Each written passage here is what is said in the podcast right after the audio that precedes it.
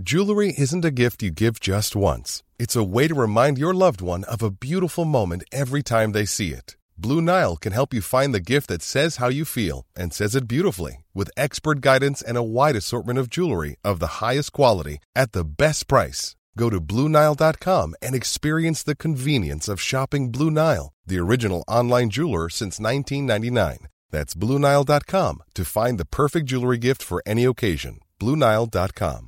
Hiring for your small business? If you're not looking for professionals on LinkedIn, you're looking in the wrong place. That's like looking for your car keys in a fish tank. LinkedIn helps you hire professionals you can't find anywhere else, even those who aren't actively searching for a new job but might be open to the perfect role. In a given month, over 70% of LinkedIn users don't even visit other leading job sites. So start looking in the right place. With LinkedIn, you can hire professionals like a professional. Post your free job on linkedin.com slash people today. Bonjour, c'est Thibault Lambert et vous écoutez Code Source, le podcast d'actualité du Parisien. La belle histoire du Stradivarius de Varsovie. C'est le titre d'une longue enquête publiée dans Le Parisien le mardi 1er novembre. Yves Jéglet, un journaliste du service culture de notre rédaction, a suivi une spécialiste sur les traces d'un violon unique au monde, un Stradivarius estimé à 10 millions d'euros. Volé par des soldats nazis à la fin de la Seconde Guerre mondiale, il était considéré comme introuvable jusqu'à tout récemment.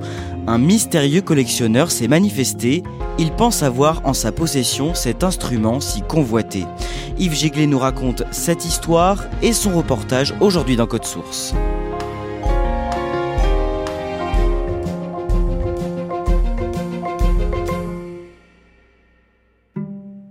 Yves Jéglet, le lundi 24 octobre, vous vous rendez en reportage en Pologne au Musée national de Varsovie, la capitale, pour y visiter des parties habituellement fermées au grand public. C'est le, plus grand musée de Varsovie, c'est un petit peu l'équivalent du Louvre pour eux. C'est un musée qui abrite des collections nationales, à la fois de peintures qui vont de Rembrandt, du siècle d'or hollandais, jusqu'à Renoir. Il y a même de l'art contemporain, mais il y a aussi des collections euh, complètement différentes. C'est un musée vraiment euh, général. Si vous êtes dans ce musée, c'est pour accompagner une femme en mission sur place. Elle s'appelle Pascal Bernheim. Qui est-elle en quelques mots? Elle a été d'abord impresario d'artistes dans la musique classique, elle a travaillé à l'auditorium du Louvre. Maintenant, elle doit avoir euh, entre 50 et 60 ans. Elle a fondé une association qui s'appelle Musique et Spoliation. C'est l'enquêtrice dans cette association. Donc elle est en même temps euh, rigolote, elle se décourage jamais. Et c'est quelqu'un voilà, qui sait exactement ce qu'elle veut. Que fait son association Musique et Spoliation au juste? Donc c'est une, une, association qui a été créée en, en 2017, donc assez récemment, on connaît bien les histoires de restitution d'œuvres d'art, de peintures qui ont été raflées par les nazis pendant la Deuxième Guerre mondiale, spoliées à des familles et qui leur sont rendues après bien des péripéties. Les instruments de musique, c'est beaucoup moins connu. Et il se trouve que Pascal Bernheim et son associé sont des mélomanes euh, très passionnés qui veulent faire avancer les dossiers sur ce plan. Pourquoi vient-elle passer quelques jours en Pologne à ce moment-là? Elle est missionnée par un, un client qui donc euh, pense posséder un Stradivarius très rare et il se pose des questions sur l'origine de ce violon qui pourrait effectivement provenir d'un vol, mais sans que lui ait été au courant évidemment. Alors Yves Jéglet, avant toute chose, c'est quoi un Stradivarius? Le Stradivarius, c'est un nom mythique de l'histoire de la musique qui renvoie beaucoup à des violons, mais pas uniquement. Le nom fait référence donc à un, très célèbre luthier italien qui s'appelle Antonio Stradivari, qui a vécu à la fin du XVIIe et dans la première partie du XVIIIe siècle, qui avait un don pour fabriquer des instruments euh, qui sonnaient d'une manière exceptionnelle. Et donc il a fabriqué plusieurs centaines de violons Stradivarius. Le client qui a fait appel à Pascal Bernheim pense qu'il a en sa possession un Stradivarius très rare. Il a même un nom, le Stradivarius Lauterbach. Qu'est-ce qu'il a de si particulier cet instrument?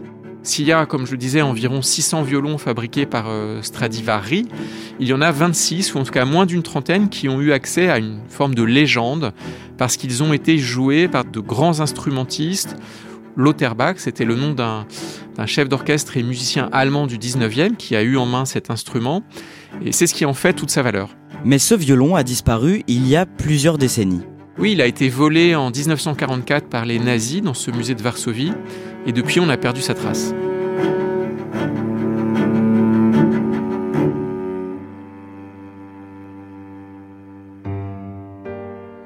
Avant de nous raconter ce jeu de piste que vous menez aux côtés de Pascal Bernheim, Yves Jéglé, vous allez dans un premier temps nous dire ce que l'on sait du parcours de ce violon avant d'avoir perdu sa trace. D'abord, en quelle année est-il fabriqué? En 1719, ce qui est l'âge d'or des Stradivarius, c'est-à-dire que ce, luthier euh, voilà, était au sommet de son art, il a déjà un certain âge. Les experts disent que voilà, après il perdra un petit peu la main, donc c'est vraiment 1714-1720 euh, la meilleure période de ces violons. Dans les décennies qui suivent, cet instrument voyage au gré de multiples propriétaires. Oui, il a d'abord été acheté par un musicien français. Ensuite, il passe dans les mains d'un autre luthier, qui s'appelle Guillaume, qui est connu notamment pour avoir fait des copies de Stradivarius. Ensuite, il est acheté par Lauterbach, ce musicien allemand qui va lui donner un petit peu ses lettres de noblesse, puis ensuite par un collectionneur allemand. Et en 1901, ce collectionneur vend le violon à un riche industriel polonais. Il s'appelle Henrik Groman, c'est un, Polonais qui est d'origine euh, allemande. Son père fait partie d'une génération de pionniers allemands qui sont venus s'installer à, à une petite ville à l'origine, mais qui, avec la révolution industrielle et l'industrie du textile et notamment du coton qui se développe à Ouch, va devenir euh, une sorte de Manchester de, l'Europe de l'Est. Il y a donc beaucoup d'industriels qui vont faire fortune, dont les Groman. Et donc Henrik, qui est le fils du fondateur de la dynastie, va à la fois développer cette industrie euh, très florissante, mais ce sera aussi un mécène artistique et musical de son temps qui va faire salon chez lui. Et donc il va acheter ce Stradivarius. En 1913, il décide de faire expertiser ce violon. En 1913, il va à Londres avec son instrument voir euh, Hill Sons. Ce sont les meilleurs luthiers européens qui se trouvent en Angleterre. Et ce luthier va décrire très précisément le violon, l'Auterbach. Le vernis n'est pas équivalent à un autre violon. On peut étudier le bois. Donc ce violon va être décrit dans les moindres détails. Et c'est ça qui va l'authentifier comme un instrument qui entre vraiment dans l'histoire. Henrik Groman meurt en 1939 à l'âge de 76 ans. Qu'est-ce qu'il advient de ce Stradivarius après sa mort? Alors Henrik Groman, euh, donc effectivement, meurt euh, brutalement euh, dans un conseil d'administration. Il a perdu sa femme un mois avant. Ils n'ont pas eu d'enfants ensemble. Et donc il a décidé de faire une donation à, à l'État polonais. Et donc le Stradivarius part avec l'ensemble de sa collection à Varsovie, où il est placé au musée national. La même année, en 1939 donc, la Seconde Guerre mondiale éclate et cinq ans plus tard, à l'été 1944, alors que les Alliés libèrent progressivement l'Europe occupée par l'Allemagne nazie, en Pologne, Varsovie est à feu et à sang. Il y a une résistance polonaise euh, très forte qui décide en 1944 d'essayer de se libérer elle-même. Et donc ils luttent contre les Allemands et c'est une, une boucherie absolue. Il y a eu 200 000 morts en deux mois. Il y a eu 85% de Varsovie qui a été rasée. Et du coup, cet état de chaos absolu va être propice à tous les pillages. Et les employés du musée national de Varsovie redoutent donc à ce moment-là un pillage. Dans ce musée, euh, les Allemands savent qu'il y a des instruments de musique et ils ont un programme presque scientifique à travers une unité spéciale qui s'appelle Commando Musique pour rafler des instruments de valeur de Vienne à Varsovie, y compris à Paris, en Belgique. Et donc que font les conservateurs de ce musée? La guerre euh, devient de plus en plus euh, chaotique et dangereuse, y compris pour les, biens culturels, et les conservateurs du musée décident, un peu dans un sauf qui peut, de, cacher un maximum d'œuvres d'art et d'instruments là où ils peuvent, dans des cachettes qu'ils vont euh, trouver. Un jour, des soldats allemands découvrent une cachette dans la chapelle qui se situe à l'intérieur du musée. Oui, ils arpentent ce musée qui est énorme et où il y a différentes caches, puisqu'il y a des, des milliers d'œuvres. Et ils entrent dans cette chapelle et ils découvrent effectivement euh, presque une caverne d'Ali Baba avec différentes œuvres, dont ce Stradivarius, d'autres instruments et d'autres pièces de collection.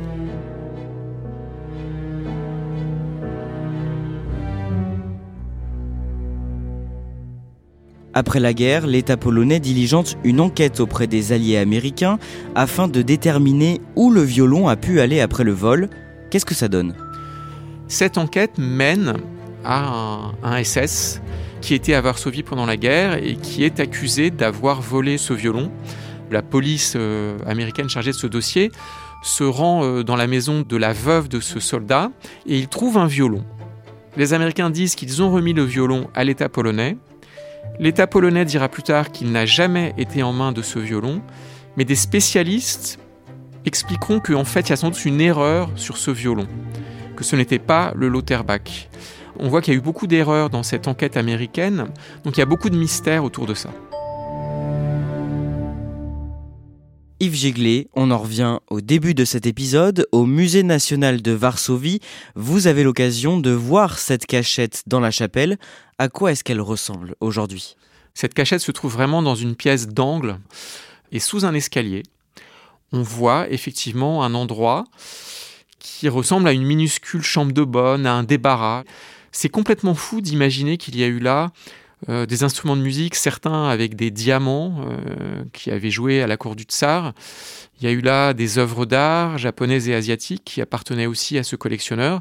C'était vraiment un endroit euh, qui semblait introuvable, mais que les Allemands ont trouvé. L'enquêtrice que vous accompagnez, Pascal Bernheim, vous parle d'une difficulté dans ses recherches. Ce Stradivarius, Lauterbach, n'a jamais été pris en photo. Oui, c'est un, vrai mystère parce que à la fin du 19e siècle, quand Henrik Groman l'a eu en main, la photographie dans ces milieux euh, riches et cultivés devenait quand même assez euh, banale, mais il n'existe pas de photo de l'instrument. Or, une image du Stradivarius permettrait très facilement de l'authentifier. Il suffit d'envoyer une photo à un luthier n'importe où en Europe et très rapidement, en, regardant les stries du bois, enfin en étudiant l'instrument, il peut le, vraiment apporter la preuve d'un expert. Donc effectivement, l'absence de, photos est, très mystérieuse. Que décide de faire euh, cette enquêtrice à ce moment-là? Ben, Elle décide d'aller à, à donc une ville qui se trouve euh, aujourd'hui à deux heures de train de Varsovie. Henrik Groman donc, vivait à Ouch. Donc il y a des archives euh, dans cette ville où elle espère trouver une photo de cet instrument et consulter le testament de Henrik Groman où elle espère enfin trouver noir sur blanc le mot Stradivarius qui validerait un legs. Le mercredi 26 octobre, vous prenez donc un train en direction de Ouch, situé à environ deux heures de la capitale. À quoi ça ressemble lorsque vous arrivez là-bas? Quand on sort de la gare, ça ressemble à, pas grand-chose. C'est une ville qui a connu euh, d'énormes transformations. C'est une ville qui a été très riche à la fin du 19e siècle avec la révolution industrielle. Ces usines en briques rouges qui se trouvent au cœur de la ville et qui sont entourées des villas des propriétaires de l'époque. Ensuite, la ville, euh, avec le communisme, a beaucoup changé. On va aux archives et ça ressemble vraiment à un quartier communiste. Et vous accompagnez Pascal Bernheim aux archives de la ville. Racontez-nous comment vous procédez sur place. On se trouve devant une masse de documents euh, hallucinante parce qu'en en fait, euh, un industriel de ce niveau, des testaments, il en a écrit plusieurs, il l'a refait au dernier moment après la mort de sa femme. Ce sont des documents manuscrits de centaines de pages en polonais, parfois en allemand, parfois en russe. On passe trois heures avec un interlocuteur polonais. Au final, on ne trouve euh, rien.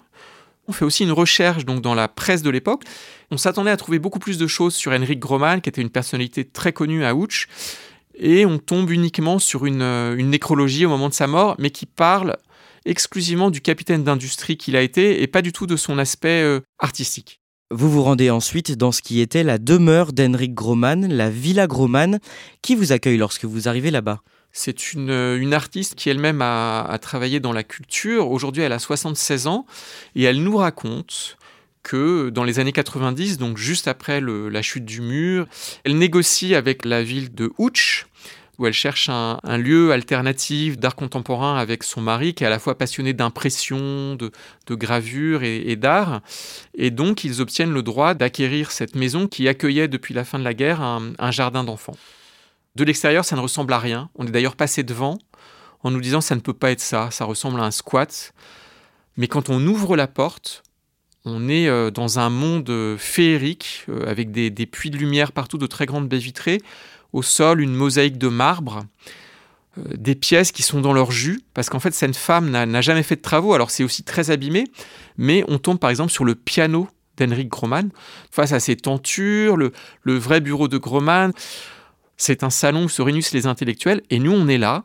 Aujourd'hui, tout est vide, mais on hume l'époque d'une Europe défunte et très cultivée. À un moment, lorsque vous prenez le thé, votre hôte, cette vieille dame, tend un livre à Pascal Bernheim. Cette femme euh, a publié l'an dernier un livre qui raconte l'histoire de la villa, alors jusqu'à aujourd'hui, donc il y a beaucoup de photos de son mari et d'artistes euh, des années 70-80. Et en moment, en, tournant les pages, on tombe sur le violon. Alors là, il y a des cris de joie. Euh, Pascal Bernheim embrasse même cette dame, on pense qu'on a enfin trouvé la photo du violon. Alors immédiatement, elle prend une photo de cette page du livre, elle l'envoie euh, à un expert luthier qu'elle connaît bien à Paris, et cet expert, en, quelques minutes, en, étudiant les détails de cette photo, lui répond non, c'est pas le vrai Stradivarius. Yves Jéglé, ce voyage n'a pas permis d'authentifier le violon, mais à ce stade, Pascal Bernheim, l'enquêtrice, a tout de même acquis une certitude grâce à un document trouvé dans les archives.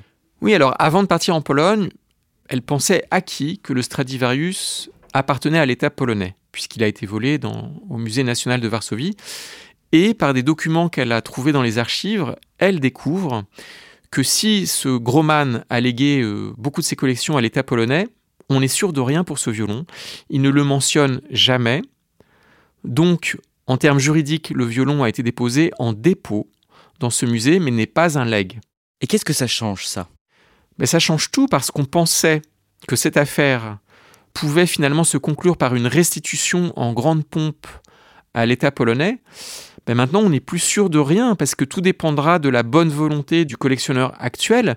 En tout cas, il semble plus difficile pour la Pologne de réclamer cet instrument dans la mesure où il n'y a pas de document qui prouve une propriété d'État. Donc si on vous suit, ça veut dire que la Pologne n'a pas forcément le droit de réclamer cet instrument. En termes juridiques, la Pologne pourrait être en difficulté si elle voulait réclamer cet instrument. Après, pour avoir beaucoup parlé avec euh, l'association et aussi avec l'associé de, Pascal Bernheim, qui est une, juriste euh, mondialement euh, reconnue dans les affaires de spoliation, elle m'a expliqué que la diplomatie joue aussi un rôle. Si l'État polonais, qui est très nationaliste et qui fait un gros travail pour aboutir à des restitutions d'œuvres volées par les Allemands au pays, décidait quand même de mener une action, en fait, ce serait probablement une bataille d'avocats à travers euh, différentes juridictions, et ça reste quand même assez ouvert ce qui pourrait se passer. Yves Jéglé, pour en revenir à ce mystérieux propriétaire donc qui a missionné l'association Musique et Spoliation, est-ce qu'on est sûr finalement que l'instrument qu'il possède est bien ce fameux Stradivarius Lauterbach qui a disparu à la fin de la guerre? Moi, je ne peux pas vous dire que j'en suis sûr puisque je n'ai pas vu l'instrument, mais ce que m'a dit euh, l'avocate de l'association, c'est que avant de se lancer dans cette enquête en Pologne, ils ont mené une expertise extrêmement pointue du Stradivarius. Et cette expertise, elle conduirait à une très forte présomption qu'il s'agit bien de l'instrument qu'on cherche. On sait où est ce propriétaire aujourd'hui? Alors l'avocate refuse de le, de le dire, il y a une règle de confidentialité. Il s'est adressé à une association française, à une avocate française. Il pourrait se trouver en France ou dans un pays voisin. Au vu de ce que l'on sait aujourd'hui, si ce détenteur a bien le fameux Stradivarius Lauterbach, il peut en faire ce qu'il veut? Pas tout de suite en tout cas, puisque si l'association euh, Musique et Spoliation a pris ce dossier en main, c'est qu'il y a un besoin de mettre à jour le pédigré complet de l'instrument. Une fois que les juristes auront fait ce travail si effectivement l'État polonais n'est pas considéré comme euh, le détenteur euh, réel ou même moral de l'instrument, oui, le propriétaire actuel pourra décider de le léguer à ses enfants s'il en a et qu'il le souhaite, mais il aura aussi le droit de le vendre. Ce qu'on aimerait, nous, c'est un jour voir et entendre ce Stradivarius.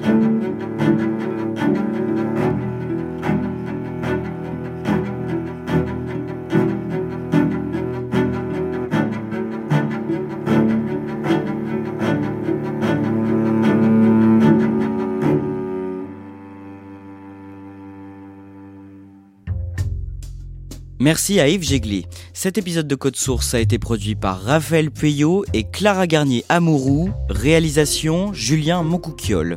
Code Source, c'est le podcast d'actualité du Parisien. N'oubliez pas de vous abonner sur votre application audio préférée pour ne rater aucun épisode.